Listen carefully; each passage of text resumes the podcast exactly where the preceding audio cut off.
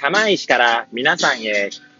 この番組は、八王子生まれ、八王子育ち、震災の前の年から釜石で働くポンコツの頭の中をゆるーりと紹介していく、そんな番組です。はい、皆さんいかがお過ごしでしょうか？変な髪型をしたポンコツ薬剤師こと町田和俊でございます。というわけでですね、今日も気軽にゆるりとおしゃべりしていきたいと思います。さてさて、今日はどんな話をしよっかなーって感じなんですけれども、収録日時はですね、令和3年2月の27日土曜日の時刻は7時半を回ったとこですね。えー、土曜日はですね、半日なんですが、まあ、うちの薬局はね、はい。で、まあ、月にね、なんまあ、あの、毎月、あ、毎月は毎週出勤してるわけじゃないんですけれども、まあ、あの、出勤の時にはですね、まあ、早く出出る形になるので、今日はいつもよりね、1時間ぐらい早い収録になってますね。はい。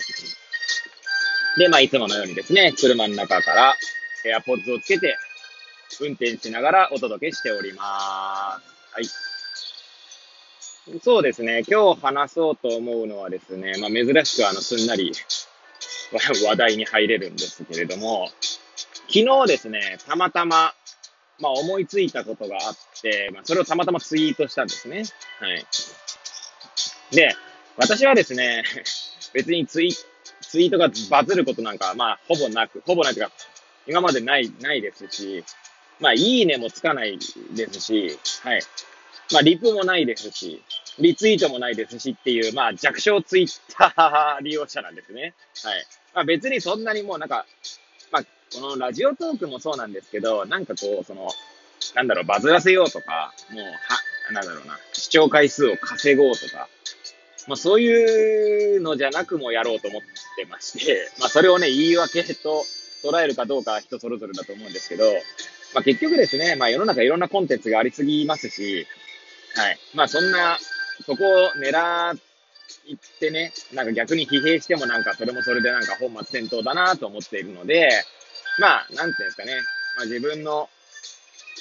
まあ楽しいようにやってるっていう感じですね。はい。まあそんな私がですね、昨日のツイートはですね、あの、珍しく50いいねついて、いや、まああの、Facebook の方だとですね、まあいいねの数が、まあ3桁ぐらいことはあるんですけど、まあ、ツイッターはですね、先ほど言ったような状況ですので まあ、50いいねついたのは私の中ではびっくりなんですね。私の中ではもうプチバズってるようなものです。はい。はい。で、まあ、引用リ、じゃない、ツイ、リツイートもね、何件かあってですね。まあ、リプはつかなかったですけど、確か7リツイートぐらいありましたかね。いや、なんかすごいば、私の中で本当にね、バズったんですよ。はい。なんで、まあ、その内容についてですね、今日はちょっと、えー、喋ってみようかな、なんて思います。はい。で、まあ、昨日ツイートした内容っていうのはですね、私が子供たちをお風呂に入れてる時に、まあ、たまたま思いついたんですけれども、まあ、本当にね、ポンと思いついただけなんですね。はい。なんかずっと考えて考えてたわけじゃなくて。で、どんなことかというと、まあ、私、薬局の窓口で、まあ、服薬指導した後に、まあ、会計までするんですよね。はい。で、一般的にはですね、その患者さんの保険情報をもうあらかじめ入力した上で、もうその会計するときにはですね、あの、もう領収書の金額っていうのは、その方の負担割合に応じた額になってるんですね。まあ3割負担の方であれば、要は、えー、なんだろうな。例えば、全部ね、あの、保険点数とか全部計算したら1万円の方がいたとしたら、1万円の3割なので、その患者負担金は、まあ、3000円になるわけですね。で、残りの7000円は保険という形で、まあ、国、国というか、まあ、保険の方から、まあ、収入が得られるので、まあ、患者さん自体は3000円しか負担しなくて済むっていうのが、まあ、その日本の国民皆保険制度の、まあ、から、からくりっていうか、うん、なってるわけなんですけども、で、私が思いついたのはですね、別に私が思いついたって、多分これ、こんなこと考えてる人いっぱいいたと思うんですけど、たまたまそんな知ら、私知らないので別に、知らないのでっていうか ただ単に本当に思いついてるだけなんですけど、えー、例えばですね、会計の時に、あ、もう、とにかくまず10割の金額が出るようにしておくと。そういうシステムがあったとしてですね。で、会計の時にまず10割の金額を提示するわけですよ。で、その際に、じゃあ今日は1万円です。保険証ありますか？みたいな感じで。まあ保険証じゃなくてもいいんですけど、例えばマイナンバーカードが普及すればマイナンバーカードとの他の方が多分システム的にはありがたいと思うんですが、まあそれは置いといて、まあ保険証ありますか？って保険証その時点でですね、まあ例えば読み、なんか読み込むみたいな。で、読み込むとですね、もう一、その、3割、あ、負担割合に応じた額に変わるみたいな。まあそんなシステムがあると、なんだろうな、自分がどれだけ医療費がかかってるかみたいなのを、まあ、知るきっかけの一つになるんじゃないかな、ぐらいな感じでツイートしたんですね。はい。なんで別にですね、私としてはですね、なんかこう、なんだろう、医療費みんなこんだけかかってんだから、もっと考えろよとかって言いたいわけではなくて、まあ、ただ単純にですね、そういう考えるきっかけっていろいろあった方がいいなと思う、思ってのツイートだったんですね。はい。今でもですね、あの、明細書っていうものが、まあ、どの薬局に限らずですね、まあ、どの医療機関でも渡されると思うんですけど、まあ、大体の人は、その明細書を見ることないと思うんですよね。まずそもそも金額表示じゃないので、えつまり例えばさ、先ほどの例で言えば、10割で1万円の方がいて、負担金額が3000円の人がいたとしたら、あ、負担金額、3割負担の人でね、3000円自己負担金額が発生する人がいたとしたら、1万円がですね、細かく、例えばこれに1000円かかってますとか、これに2000円かかってますとかっていう風に出るわけじゃなくって、点数で表示されているので、まあなんだかよくわけわかんない、わけわかんないわけですよ。で、一般的にはですね、点数っていうのは、1点が10円で計算されるものなので、まあだから1万円の方がいたとしたら、まあ、1000点。1000点って結構ですけど、まあ、とりあえず1000 1000点、その明細書に書かれてるけど1000点の内訳が書かれてるってことですね。これに100、100点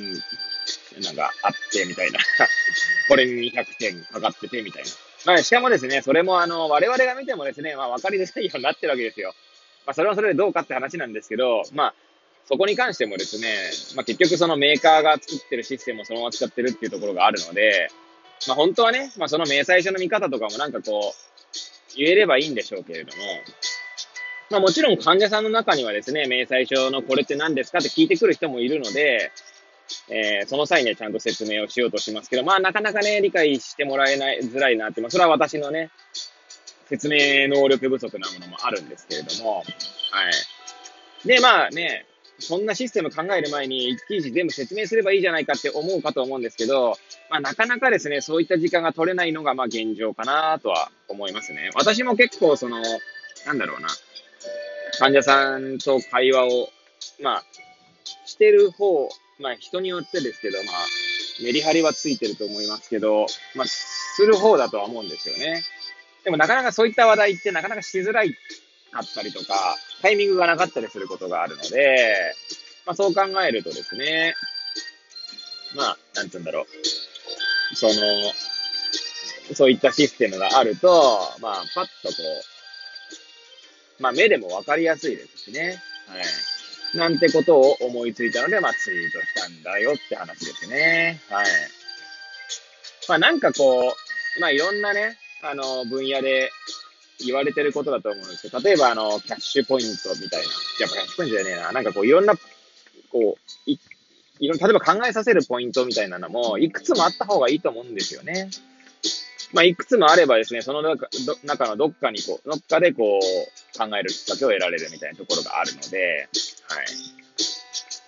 まあ、日本のね、介保険制度っていうのは、こう、やっぱりこう、安心安全っていう意味では、安心、安全はあれだな、まあ、安心感っていう意味では、とてもまあ、素晴らしい制度だとは思うんですけれども、まあ、そういった制度はね、当たり前すぎてですね、まあ、中には、いや、こんな、こんな、なんだろう、こんな利用するの当たり前だろう、みたいな。こっちは得じゃねえか、みたいなことを考える方もいらっしゃるので、まあ、なんつうんだろう、傲慢なというか、まあ、それがね、いい悪いって話じゃないんですけど、まあ、なんで考えるきっかけっていうのはいろいろあった方がいいなっていうことでですね、まあ、そういったツイートをしましたと。で、そのツイートについてですね、ちょっと語ってみました。まあ、こんな感じですね。はい。はい、今日もぐだぐだと喋ってまいりましたが、最後までお聴きいただき、誠にありがとうございます。これを聞いていただいた皆さんが、より良い一日を過ごせますように、とお祈りさせていただいて、今日の放送を終了したいと思います。それではまた明日皆さんお会いいたしましょう。さようなら。